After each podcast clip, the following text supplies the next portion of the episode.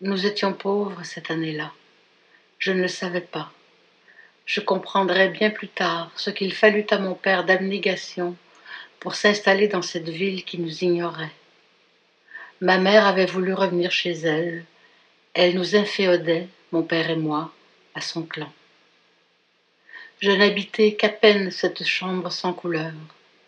On avait posé, sous la fenêtre, près du lit, une grosse malle bleue, une vieille serviette, j'en revois les pois multicolores, la déguisait mal en table.